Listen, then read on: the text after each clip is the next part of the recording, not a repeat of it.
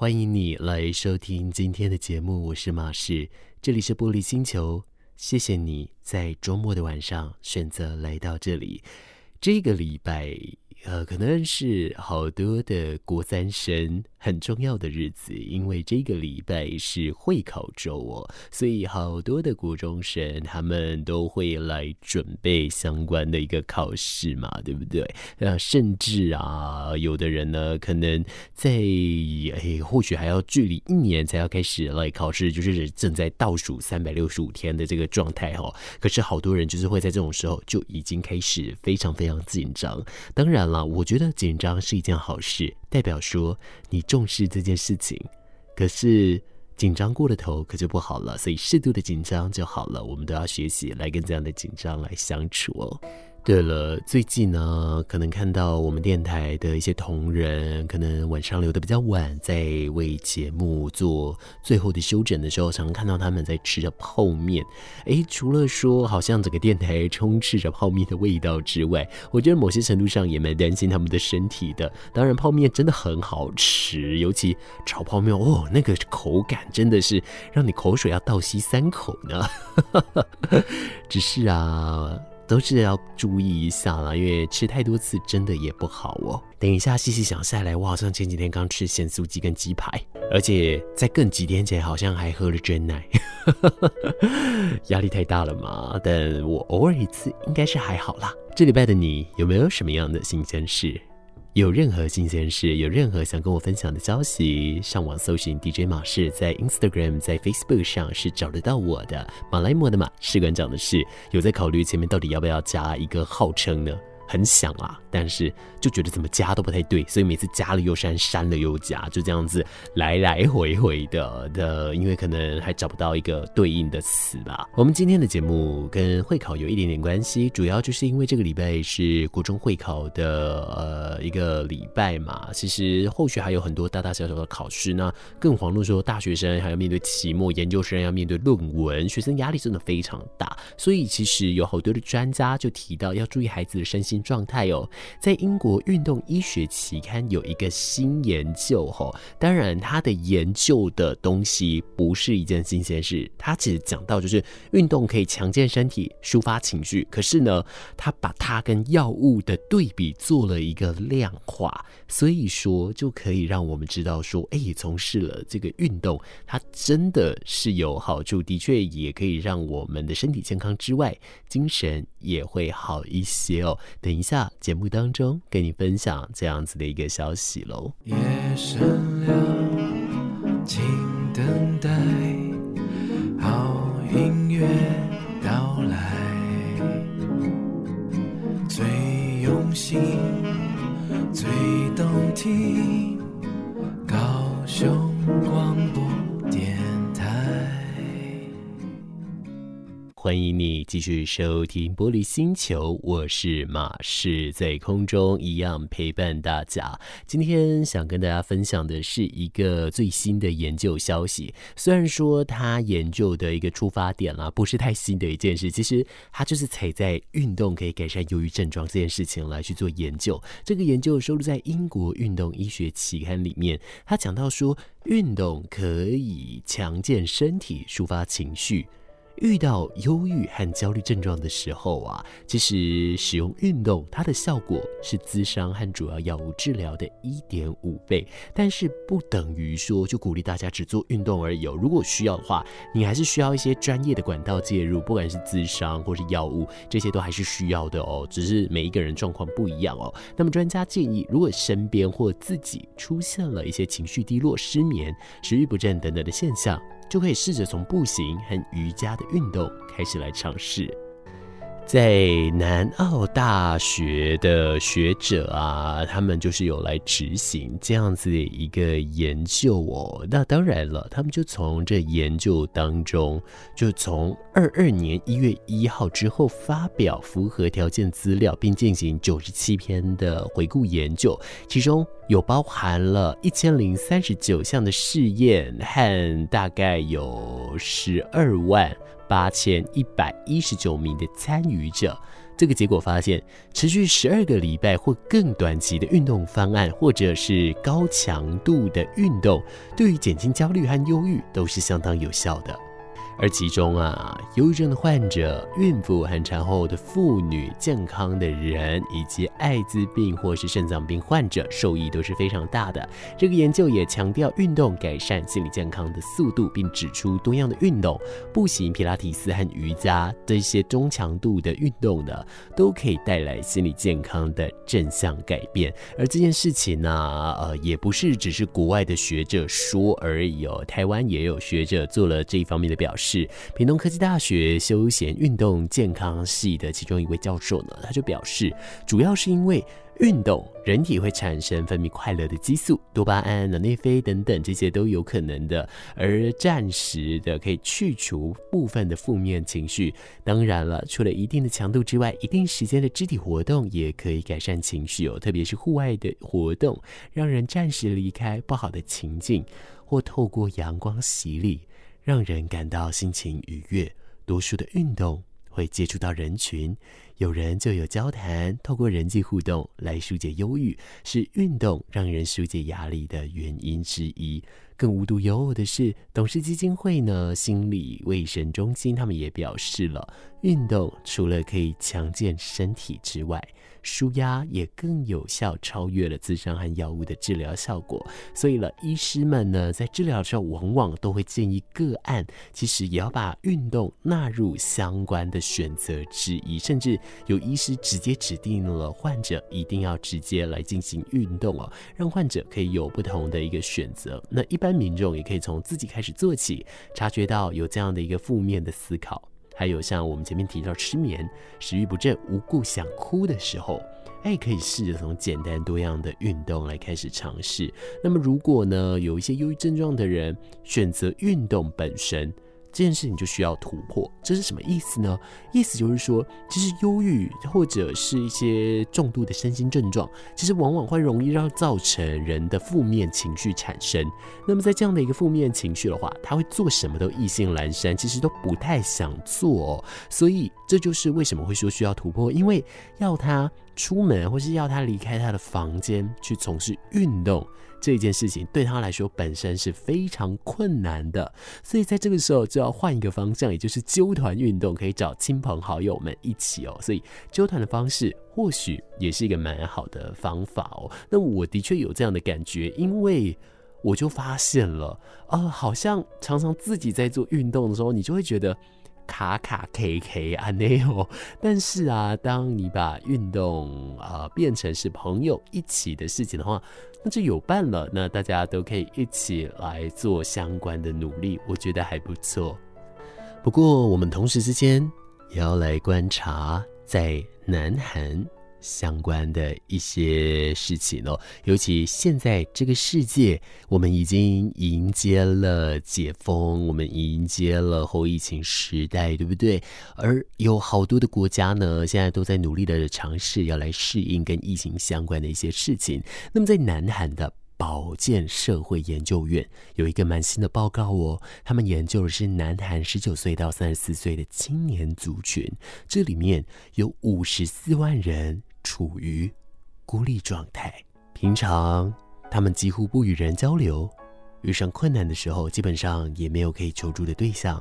在新冠疫情爆发之后，南韩的青少年孤立感慢慢增加了。那么，在去年，咨商的人数与五年前相比是增幅的，我们可以理解。但是，这增幅的量非常多，增幅了有百分之七十七。首尔有十三万名的隐形青年。平常几乎不外出，首尔市的相关政府呢也成立了恢复中心，希望透过咨商互动的课程，帮助这一群的隐形青年来尝试着回归社会。那么，南韩的相关全国政府也规划展开全国性的普查，来掌握确切的一些隐形青年人数，来解决相关的社会问题。你会不会觉得？哦，有这样子一个隐形的情况，除了说个人的身心压力的适应之外，会不会有可能它跟网络的模仿有点关系？我们以前曾经讲过啊，网络科技的发达其实让好多小朋友，这他们是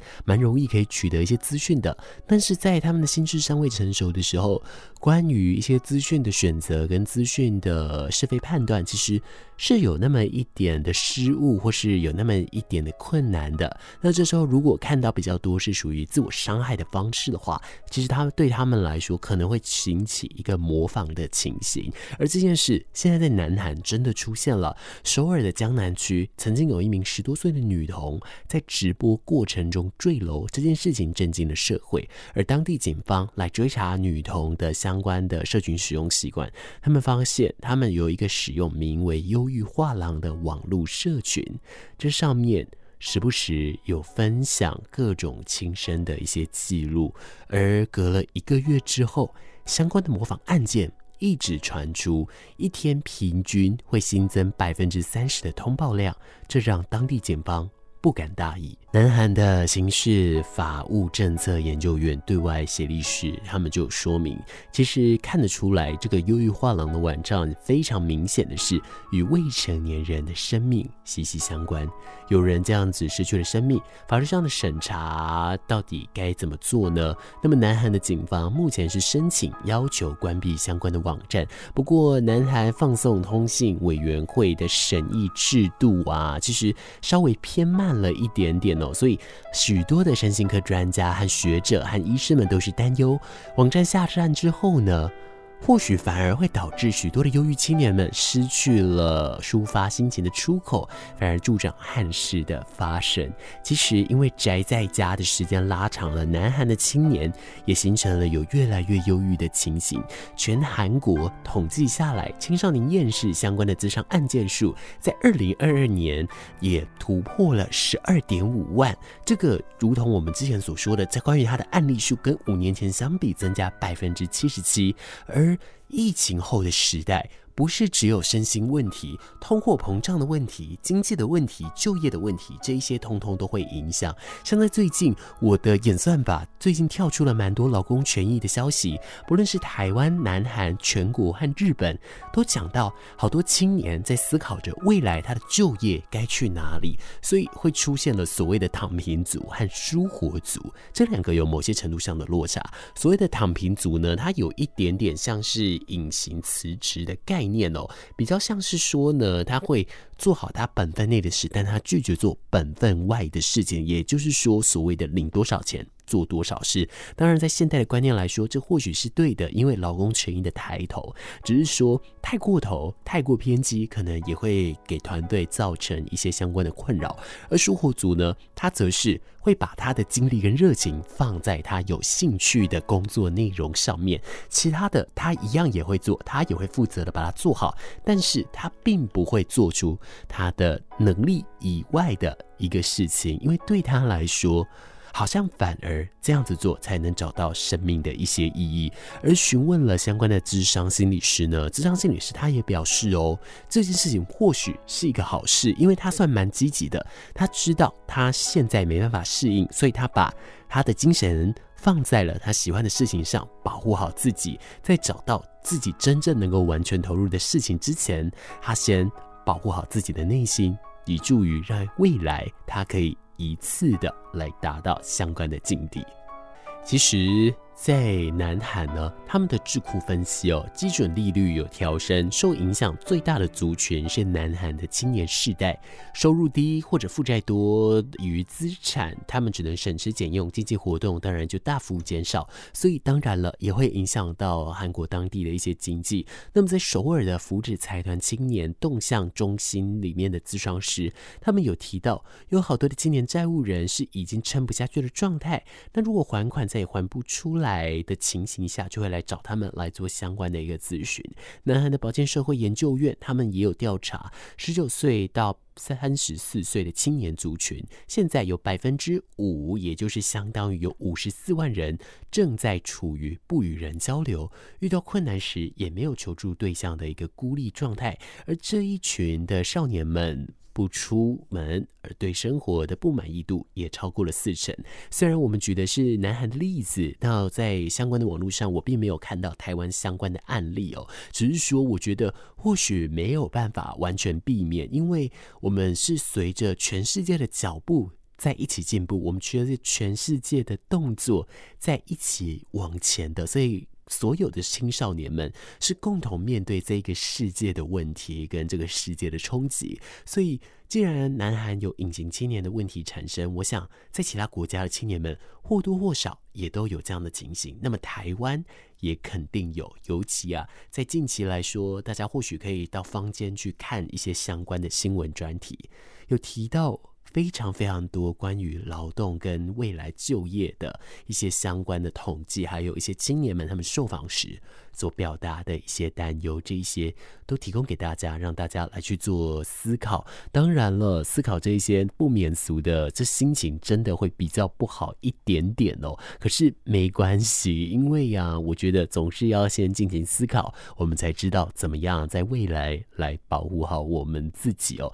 但说到保护，除了说我们身心的维持之外，有的时候生理健康也要来照顾。现代人因为压力大，所以常常真的会那里痛这里痛。有没有人跟马氏一样常常偏头痛的呢？那么偏头痛即将发作的话，有什么方法可以来避免呢？现在有医学报告有指出，突然想吃甜的，想吃垃圾食物，或者忧郁又躁动的话，偏头痛可能就准备要发作了。那么医师有讲到五种方法。可以让你来进行避免等等，下一阶段的节目当中再来告诉你是什么样的方法喽。你庸庸碌碌的生活，看夜光依旧在闪烁，披星戴月也许寂寞，想把烦扰抛在身后。FM 九四三，陪在你左右。高雄广播。欢迎你继续收听《玻璃星球》，我是马氏，在周末的晚上在空中陪伴大家了哦。上一阶段聊到，就是说关于如果你突然之间诶想要吃甜食，或者呢你又突然又忧郁又躁动，诶，这好像跟生理有那么一点相关。那么医学报告有指出，可能啊就是偏头痛准备要发作了。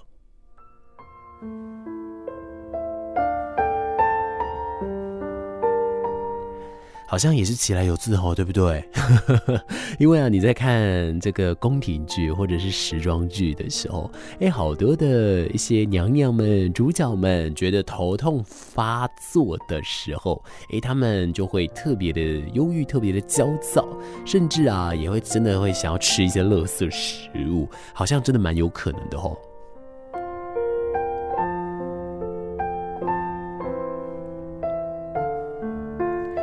那么偏头痛啊，在医学的理解来说，它常常是因为压力或环境刺激而起。其实吃了止痛药，药效一过，又会马上再痛起来哦。那么医师有指出，如果在偏头痛发作前，有些患者会出现想要吃甜食、躁郁、忧郁，或者是有躁动的前兆。想减少这些方式的话，其实有五个方法是蛮可以避免的。当然，也有一些对应的穴位也可以来使用，可以洽询相关的中医师来做相对应的询问。而在西医的角度来说，加医科认为啊，偏头痛不一定是单侧在痛，也可能是双侧。相较于紧缩型的头痛呢，是丛发型头痛是很难治疗的。而偏头痛有时还会合并着其他症状，有的人呢、会看到幻觉、听到声音、恶心、呕吐，甚至头部会有搏动性跳动感等等相关的情况哦。我相信在现代人来说，或多或少都会经历过，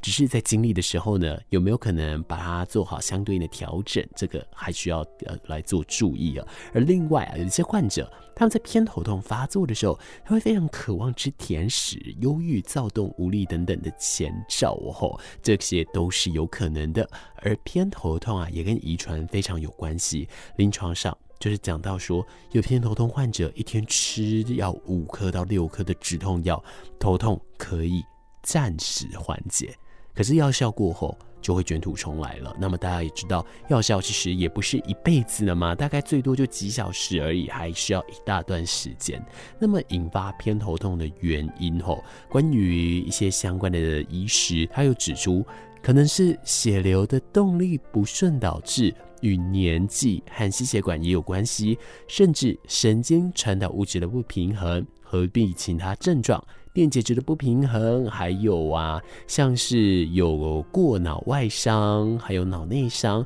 这些也可以有偏头痛的风险出现，甚至有肿瘤发生也是有的，但这几率比较少，需要借由检查来做排除。还有啊，消化道如果有问题的话，也会容易引发头痛，而喝太多咖啡，咖啡因。也会触发头痛的，而医师提醒大家了，如果呢不喜欢吃止痛药，想要来治疗偏头痛的话，有五个方式可以来调整哦。第一个，尽可能避开牛奶。第二个呢，避开全谷类跟茄科的蔬菜，另外多补充镁元素，每天六百 mg，还有要多补充辅酶 Q10，以这个每天两百 mg。另外啊，你在喝一些些水的时候，可以适度在水当中加一点点的盐巴跟电解质，来减少电解质不平衡的状况出现哦。所以这一些情形。都提供给我们的听众朋友，让你来进行参考。我相信，在现代人来说，这遇到偏头痛的几率还蛮高的吼。而在遇到的过程当中，有没有可能让自己有比较好的恢复呢？这个我想都可以让我们来去做参考。也希望大家都可以身体是健康快乐的。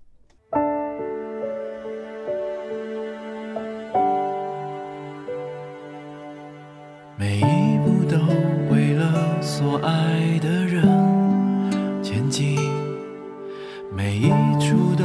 留下你认真的身影。夜深人静的光阴，听听高雄的声音，FM 九四三陪伴你。